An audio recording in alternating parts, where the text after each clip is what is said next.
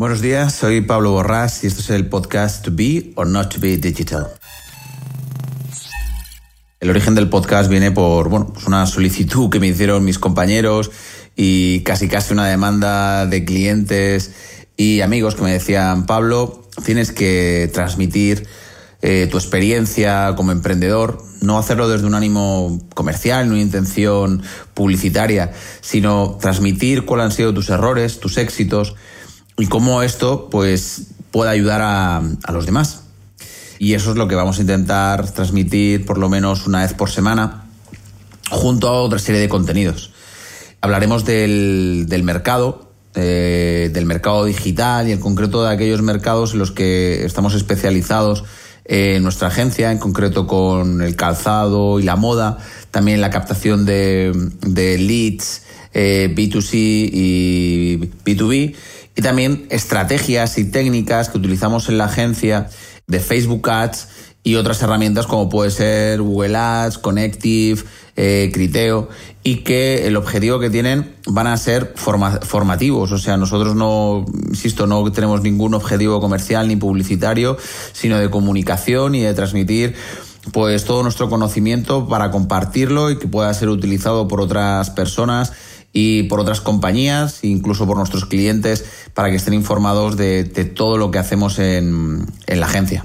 ¿Por dónde nos gustaría empezar o me gustaría empezar? Voy a hablar siempre en plural porque considero que este podcast no es de Pablo Borrás, sino es un podcast de To Be Digital. Es un podcast donde van a participar indirectamente todos los compañeros de, de nuestra agencia. Y bueno, yo seré la voz, pero quiero insistir que este podcast será eh, generado a nivel de contenido por los diferentes compañeros que forman, forman este, este grupo. Voy a empezar explicando un poquito lo que es la historia de, Tubi. Eh, Tubi Digital pues es una, una, agencia de marketing digital. No os voy a contar toda la historia, eh, pero quería dar unas pinceladas porque creo que es importante eh, que sepáis cómo se, cómo se formó y cómo se constituyó esta sociedad, esta agencia y cómo a través de sacrificio, constancia, pues hemos llegado, pues bueno, a no ser una mm, big six, como, como se dice últimamente a las agencias de marketing digital que por facturación y por volumen de, de gestión de recursos y de, mm, y de clientes pues están por encima del resto, sino como poquito a poco a nivel de, mm, de trabajo, de sacrificio, como os decía, de constancia, pues hemos llegado a tener una posición más o menos relevante dentro de, del sector digital y en concreto pues en el sector del calzado y otros sectores como comentaremos a lo largo de este de los diferentes capítulos de este podcast. Pues de la intención también es invitar a, a compañeros invitar también a clientes amigos que den su visión no de tu vida digital, porque insisto, y es la tercera vez que lo digo, no quiero que sea un podcast eh, publicitario ni comercial, sino que ellos transmitan cuál es su, su, sensación, su opinión de cómo va el mercado, cómo va eh, el mercado digital y cómo puede transmitir eh, a otras empresas cómo vamos a enfocar las diferentes estrategias de marketing digital. El origen de Tubi Digital partió de una, de una situación de, de crisis. Yo trabajaba en, en banca, era director de, de, banca personal y director de, de banca privada después en, en Cataluña Caixa. Cataluña Caixa pues sufrió un problema muy importante de, de liquidez y bueno, pues eh, la compañía terminó funcionando muy bien y yo pues decía, madre mía, nos vamos, nos vamos al tacho, como se dice coloquialmente. Y ofrecieron una, mm, una alternativa para los empleados que estábamos en, la caja, que era se llama las bajas incentivadas. Yo objetivamente no tengo nada que reprochar en Cataluña Caixa, me enseñaron a trabajar, aprendí un montón, tuve compañeros maravillosos, pero eh, decidí que era el momento de salir.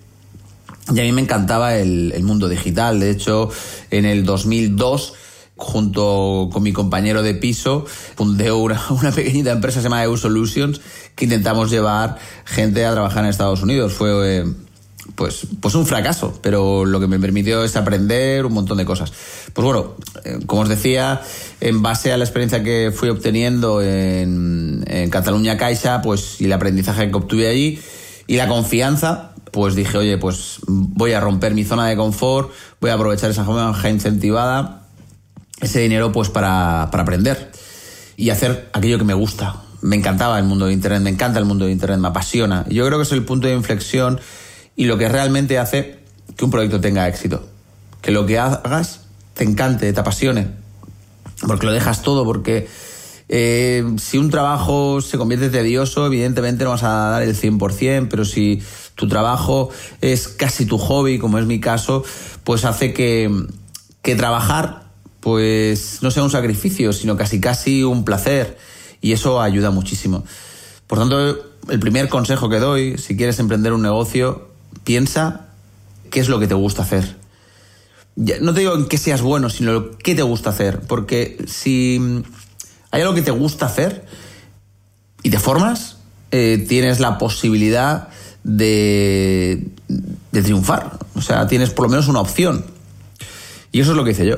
O sea, yo terminé mi, mi etapa dentro del, del banco y decidí formarme. O sea, y invertí pues muchísimo dinero, eh, prácticamente la tercera parte o la mitad, no la tercera parte, la mitad del dinero que recibí por la baja incentivada y estudié eh, en el ISDI, Master Internet Business del Instituto Superior para Desarrollo de Internet, que yo solo tengo elogios para, para ellos. Considero que la formación que, que recibí fue maravillosa. Eh, me enseñaron a trabajar, me enseñaron a, a pensar eh, otro concepto de educación totalmente distinta. Mm, tampoco tengo ninguna intención de vender el ISDI, pero Nacho de Pinedo, eh, Javier de Zapatero, la verdad que chapó por, por el trabajo que estáis haciendo, porque realmente con esa estrategia de formación eh, creo que vais a ayudar en general a la economía del país y a que muchos profesionales se reciclen y que se, se aventuren a, a emprender. Y nada, pues eh, me puse a estudiar, me puse a estudiar como, como un loco. Y fue muy duro porque yo vivía en Santiago de Compostela, mi mujer estaba embarazada de mi segundo hijo.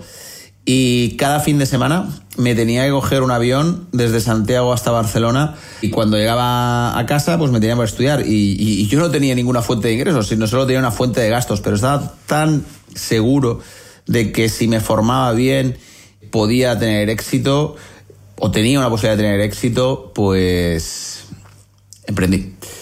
Eh, aquí eh, hay una cosa que es muy importante desde mi punto de vista. Eh, hay gente que tiene miedo a emprender, a, tirarse a la piscina. Es normal, es normal que tengamos miedo de, de emprender. Claro, asumimos un montón de riesgos, pero a mí dentro de la economía española y como os he dicho, venía a trabajar en un banco, en, en una entidad financiera y me dedicaba a gestionar patrimonios, lo que vi es que claro, la gente consideraba que era más rentable invertir en la compraventa de un inmueble o montar un bar o montar cualquier tipo de negocio, pues no sé, eh, que desde mi punto de vista no tenía ningún tipo de recorrido, eso no quiere decir que la restauración no sea un, un buen negocio, depende cómo lo montes, obviamente. Pero bueno, digo, ostras, esta gente está invirtiendo 200.000 euros en un inmueble, un inmueble que durante 35 años van a estar pagando esa, ese inmueble.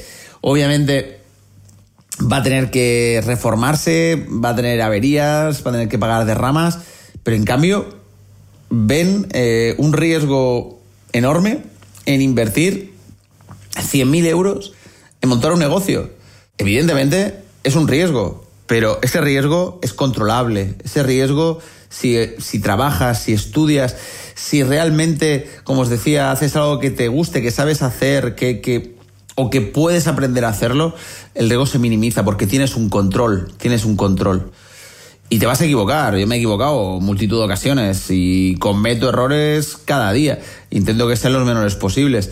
Pero desde un punto de vista financiero considero que emprender y que arriesgar y que tal vez endeudarse eh, para emprender un negocio es algo que en este país todavía no está eh, implementado dentro de la educación y yo creo que se debe hacer porque un país eh, se hace grande cuando haya pues un mayor volumen de, empresarios, de emprendedores que quieran, pues bueno, aportar su granito de arena. Y aquí tampoco me voy a liar porque no, no, no, no es el tema.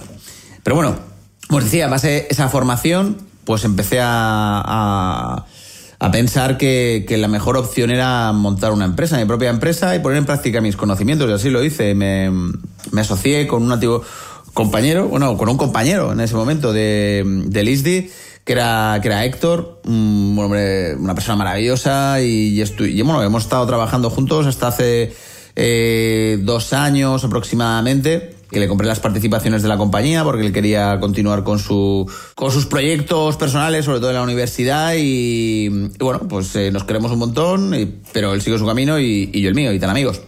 Como os decía, me asocié con, Héctor y empecé a poner en práctica todos los conocimientos que estaba adquiriendo eh, en el MIT.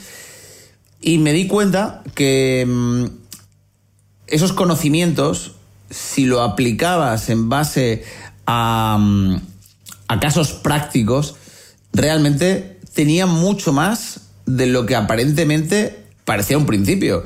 Y que mis conocimientos y mi experiencia en otros sectores, pues podía ayudar a esas empresas. Objetivamente, yo lo veía, oye, me he dedicado un montón de tiempo a asesorar a empresas por dónde tenían que invertir el dinero, eh, por dónde tenían que ir casi casi a nivel comercial, a empresarios a decirle, oye, mira, tienes que meter este fondo de inversión, no el otro. Y bueno, todo eso dije, ostras, pues con el marketing digital se puede aplicar.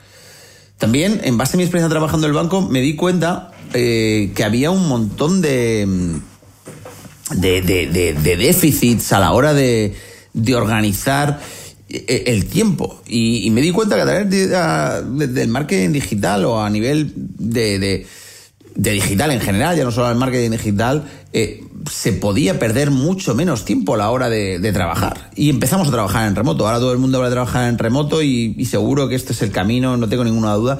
Pero nosotros trabajamos en remoto desde que iniciamos la empresa, pues simplemente por una cuestión, por ahorro de gastos. Creo que la digitalización va a favorecer la emprendeduría simplemente por el hecho de que los costes van a ser menores. Pensemos en esto. Ya no necesitamos tener una oficina realmente para poder trabajar ya partimos de la base que como mínimo vamos a gastar 500 o 600 euros al mes. Por otro lado, eh, a nivel de, infraestructura, evidentemente esto no es aplicable a todos los negocios. Claro, hablaba con un amigo y me decía, hombre, sí, Pablo, genial, pero es que yo me dedico a trabajar en el sector agrícola, te lo compro. Pero seguro que a nivel de gestión de clientes, a nivel de captación de clientes, puedes utilizar herramientas digitales.